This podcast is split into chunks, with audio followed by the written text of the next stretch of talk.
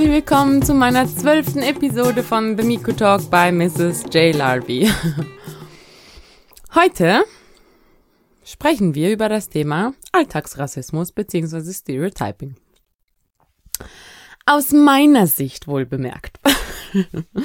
Was soll das denn überhaupt sein? Wir sind doch eh alle gleich. Oder findet ihr nicht? Dieses Thema betrifft nämlich wieder mal alle. mein Lieblingswort, alle. Alle Kulturen, alle Menschen, überall in jedem Zusammenhang. Es werden nämlich Menschen überall, um und auf dem Globus, rassistisch und diskriminierend behandelt. Dieses Thema betrifft jeden im Zusammenhang mit jedem. Alle sind gleich. Weder die Schwarzen sind toleranter noch die Weißen. Ja, ja, wie immer der Aufruf, Historie, bla bla bla. Mhm, mhm, natürlich, ich weiß schon, ich weiß schon. Nur bin ich eben nicht ganz so überzeugt davon, dass ich etwas für mich in Anspruch nehmen soll, was ich anderen gegenüber nicht vorleben will und kann.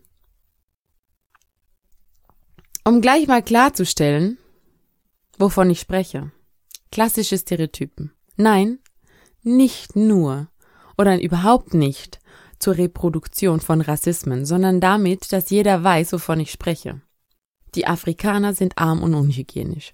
Die Deutscheuropäer sind langweilig und kühl. Die Südeuropäer sind rassig und temperamentvoll, aber auch außerordentlich rassistisch bzw. patriotisch. Die Osteuropäer sind Verbrecher. Die Asiaten sind prüde. Die Amerikaner sind verrückt. Die Latinos sind Drogendealer. Könnte natürlich stundenlang so weitergehen mit diesem ganzen Müll. Die Liste ist endlos, sinnlos und wertlos. Ja, sie ist einfach nur los. Lächerlich, ohne Sinn. Schwarze haben das Tanzen im Blut, Weiße sind kultiviert und so weiter und so fort. Also, wie gesagt, niemals never ending story. Hm? Ich glaube, wenn ich noch ein bisschen länger überlege, fallen mir bestimmt noch mal fünf oder sechs sofort ein. Wofür? Wofür all diese Stereotypen? Nehmt die Menschen doch einfach, wie sie sind. Was sagt uns Stereotyping? Stereotyping sagt uns, dass der Mensch eigentlich gar kein Interesse hat, sein Gegenüber kennenzulernen. Stattdessen direkt seine eigene Geschichte für die Person zurechtlegt, die er vor sich stehen hat, um sich emotional zu stabilisieren und sich selbstsicherer zu fühlen. Könnte ja sein, dass mein Gegenüber interessanter ist als ich und mir damit die Show stiehlt. Den anderen schlecht machen und oder kategorisieren, damit ich mich besser fühle? Wirklich? Das kann und sollte auf keinen Fall unsere Zukunft sein. Mm -mm. Seid offen und warmherzig, positiv und optimistisch. Nur so können wir Menschen liebevoll und respektvoll kennenlernen.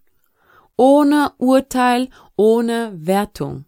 Jede Person individuell. Dafür müssen wir aber natürlich wieder mal bei uns selbst anfangen. Ich meine, wir erwarten doch von allen, dass uns unser Gegenüber, beziehungsweise jeder Mensch erwartet eigentlich, wo wir wieder bei den Erwartungen sind, dass sein Gegenüber ihn so nimmt, wie er ist. Und ihn nicht schublatisiert und in irgendeine Klischeenische verbannt. Mhm, wir erwarten das von anderen. Aber nehmen wir uns denn selber so, wie wir sind? Also zum Beispiel, ich gehe in den Supermarkt, steht eine ältere europäische Frau, ich sage jetzt eine weiße europäische Frau, damit es auch allen klar ist, vor mir, mixed cultured, person of color, und schmunzelt vor sich hin. Und ich sehe das direkt als diskriminierende Geste an. Dann kann ich nicht frei von Wertung sein. Das ist nämlich genau das Thema, was mit Stereotyping verbunden wird. Wir gehen davon aus, dass die Person in irgendeiner Weise ein negatives Kriterium im Kopf hat und sich darum jetzt irgendwie dementsprechend verhält, beziehungsweise so handelt. Weil die sind halt so. Die Spanier, die sind so, die Italiener, die sind so, die Türken sind so, ähm, die Albaner sind ja sowieso so, die Puerto Ricaner sind nochmal so und so, die Nigerianer sind sowieso so naja, die Ghanesen, die sind ja so oder so oder so. Naja, und die Frage bleibt die gleiche. Wozu das Ganze? Konzentriert euch lieber darauf, was aus welchem Grund bei euch und eurem Innen passiert, anstatt hundert Gründe zu suchen, warum das Gegenüber jetzt in irgendeiner Weise schuld an den Gefühlen, Ängsten und Emotionen sein soll, die gerade in euch aufkommen. Denkst du, es ist einfacher zu labeln, wenn wir dem Gegenüber im Anschluss irgendeine Erwartungshaltung entgegenbringen, anstatt offen und interessiert auf die Person einzugehen und die Wahrheit zu hören? Ist es bestimmt nicht. Denn dieses Labeln, vor allem negativ, saugt all deine Energie und Freude aus dir raus, bevor dieser Mensch überhaupt in deine Nähe gekommen ist. Und da wären wir auch schon wieder bei der Wahrnehmungskrise und der Realitätsverzerrung. Wenn ich eine Wahrnehmungskrise habe, also die Wahrheit des anderen meiner Wahrheit nicht entspricht, dann habe ich wohl ein Problem mit meiner Realität. Tatsache ist, Niemals entspricht die Wahrheit eines anderen meiner Wahrheit. Jede Person für sich hat seine eigene Wahrheit, und diese Wahrheit ist eben die Art der Wahrnehmung, die er nun auf mich projiziert. Was aber nicht zwingend heißt, dass dies auch der Realität entspricht. Nur weil ich also zum Beispiel einen schwarzen Mann auf der Straße sehe, der mit Werkzeug versucht, sein Auto aufzumachen. Ich nehme jetzt den ausgelutschten Klassiker, damit auch die es verstehen, die sich für ich habe eine schwarze Freundin, Frau, Schwester, Antirassismus-Experten halten und daweil keinen Schimmer haben. Verstehen, wovon ich spreche. Also, versucht, sein Auto aufzumachen, weil er seinen Schlüssel verloren hat zum Beispiel oder verlegt hat bedeutet das nicht zwingend, dass er das Auto stehlen will. Oder noch so ein Klassiker. Wenn ich sehe, dass sich zwei Männer of Color vor dem Haus einer fremden Person vorfinden, bedeutet das nicht direkt, dass sie da einbrechen wollen.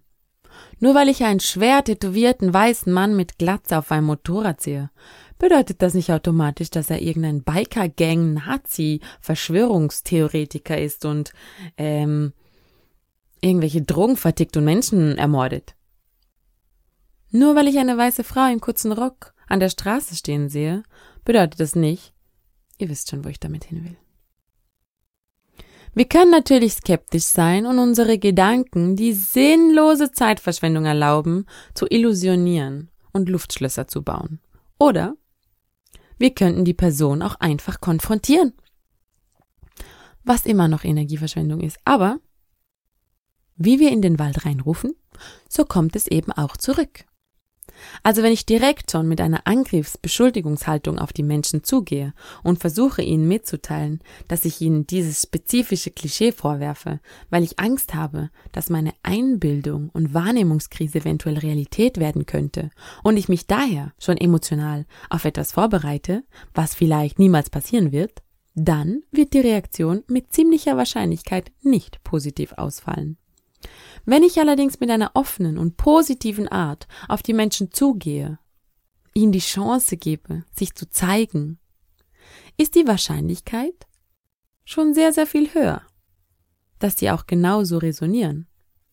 Selbst im Fall eines bestätigten Zweifel endet die Konfrontation dann doch meistens positiv, da die Bedürfnisse beider Parteien verstanden und im besten Fall befriedigt sind. Als Beispiel ein Einbruch aus Hungersnot. Wenn ich der Person liebevoll entgegentrete und menschlich behandle und Interesse an seinem Motiv habe, finde ich vielleicht heraus, dass er nur seine Familie ernähren will und kann ihm vielleicht sogar helfen, aus dieser Situation rauszukommen. Auch hier wieder, nein, ich bin nicht unrealistisch. Ist natürlich nicht bei jedem Raub so easy wie gerade erklärt und viele Menschen da draußen sind übelst geschädigt. Aber war ja nur so ein Beispiel. Könnte ja sein.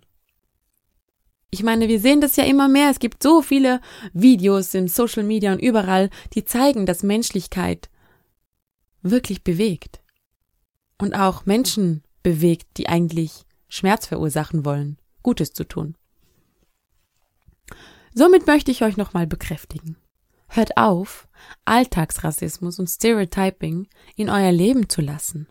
Hört auf, voreingenommen zu sein. Hört auf, klassische Fehler zu machen, in jeglichem Zusammenhang mit Kulturen, Ethnien und Diskriminierungsformen. Nehmt die Menschen, wie sie sind. Stülpt ihnen keine kulturellen Klischees oder Merkmale über, von denen ihr überzeugt seid, dass sie ausmacht. Nein. Nein. Und nochmal nein. Versucht jeden Menschen so zu sehen, wie er nun mal wirklich ist. In seiner vollen Pracht, unabhängig von der Herkunft, unabhängig von irgendwelchen Klischees. Seht die Person gleichwertig wie euch selbst. Dann wird es sehr wahrscheinlich nicht so weit kommen. Immerhin wollt ihr selbst ja auch nicht so behandelt werden. Wenn ihr selbst also nicht so behandelt werden wollt, dann behandelt auch andere nicht so.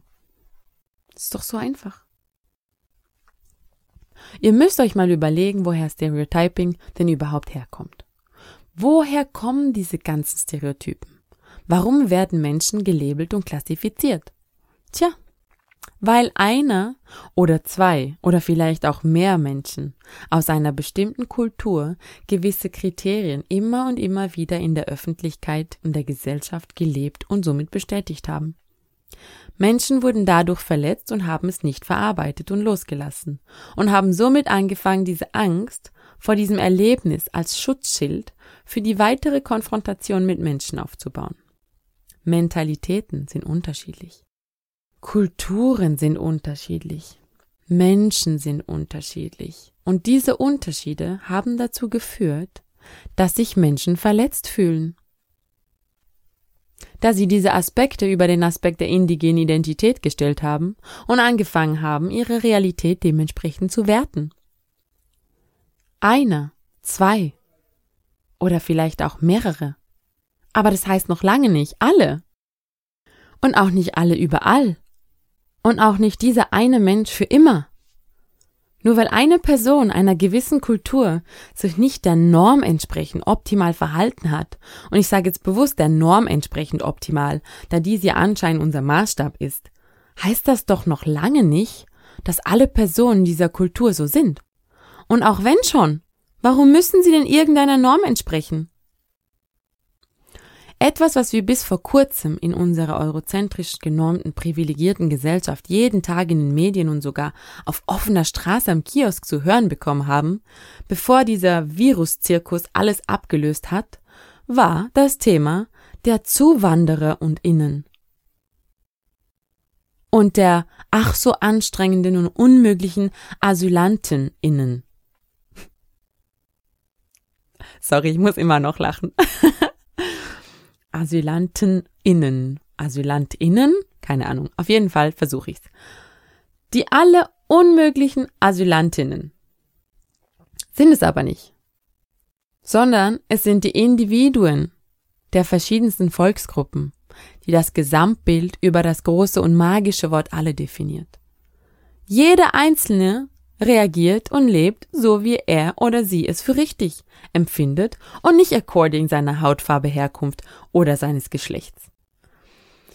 Unter Berücksichtigung diverser Traumen, natürlich gerade im Zusammenhang mit Flüchtlingen und Asylwerberinnen, ist es meiner Meinung nach unglaublich wichtig, dass wir nicht vergessen, immer wieder zu differenzieren und uns zu hinterfragen und zu reflektieren, dass diese verschiedenen Menschen verschiedenste Schicksale hinter sich haben und vielleicht oder sogar ziemlich sicher auch aus diesen Gründen so reagieren, wie sie nun mal reagieren. Wenn wir alle gleich behandelt werden würden und alle die gleichen Privilegien im Leben genossen hätten oder genießen dürften, dann wäre das Thema Trauma wahrscheinlich nicht ganz so schwerwiegend. Selbst dann wäre es relevant, aber nicht mehr ganz so arg, schätze ich mal, wie heute.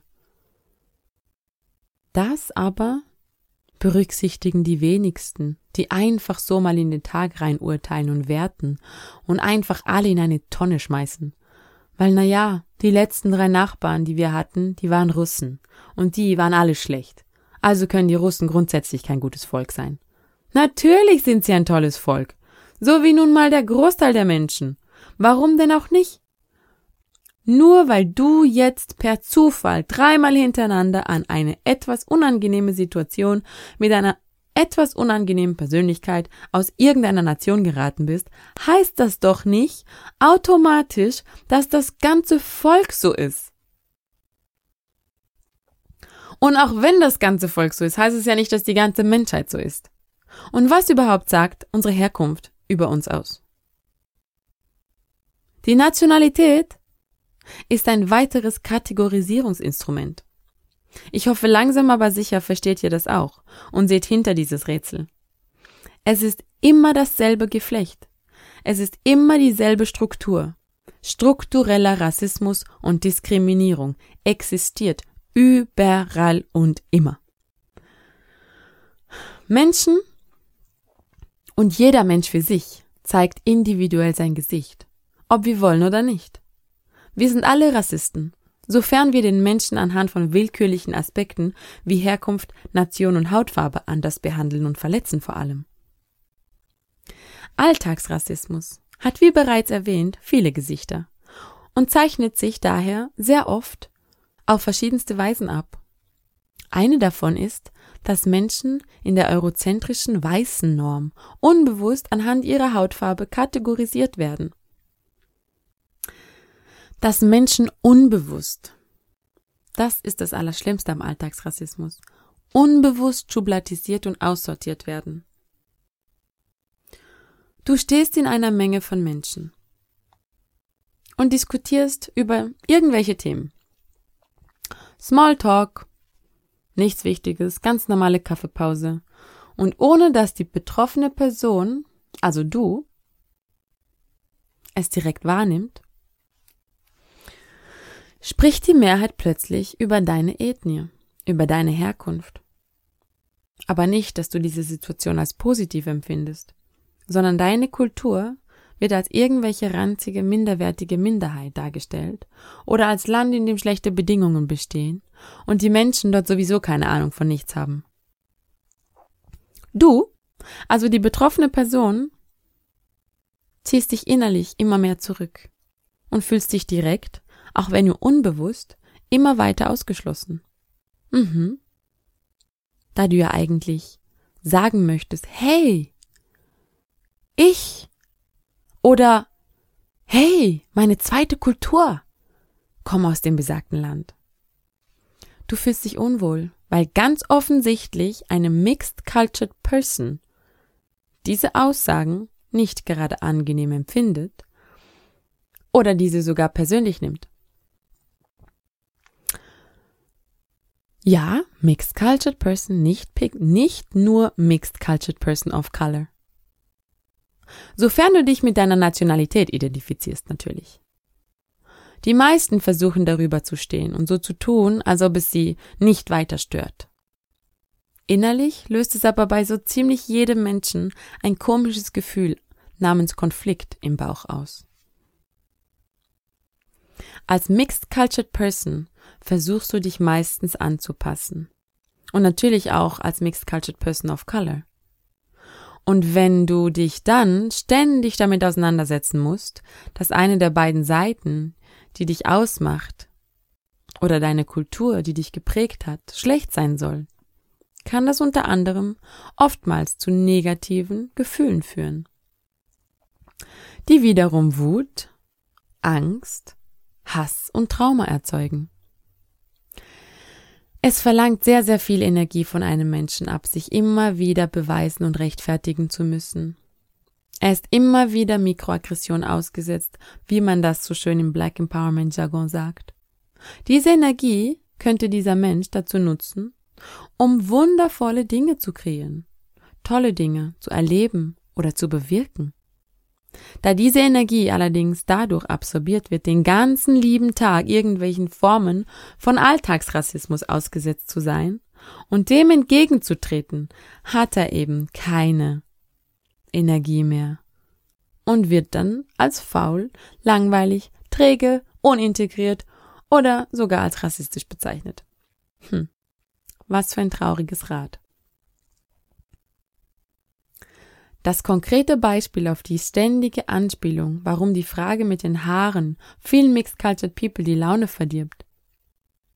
Nun ja, auch hier solltet ihr meine Meinung langsam kennen. All diese verschwendete Energie geht verloren, weil ihr nicht wisst, wer ihr seid. Und weil ich somit diesen Konflikt, den ihr antreten würdet, um Bewusstsein für Gleichheit zu schaffen, als persönlichen Freiheitskampf ansehen würdet, wo wiederum der Verstand und sein Konstrukt die Macht über eure Emotionen und Gefühle erlangt und somit die Kontrolle über euch gewinnt. Dieses geschilderte Beispiel basiert auf einem Ich, was sich mit seiner Nation, seiner Volksgruppe und oder einer Sozialisierung identifiziert und daher auch angegriffen fühlt, wenn eine dieser Formen beleidigt oder minderwertig herabgesetzt wird.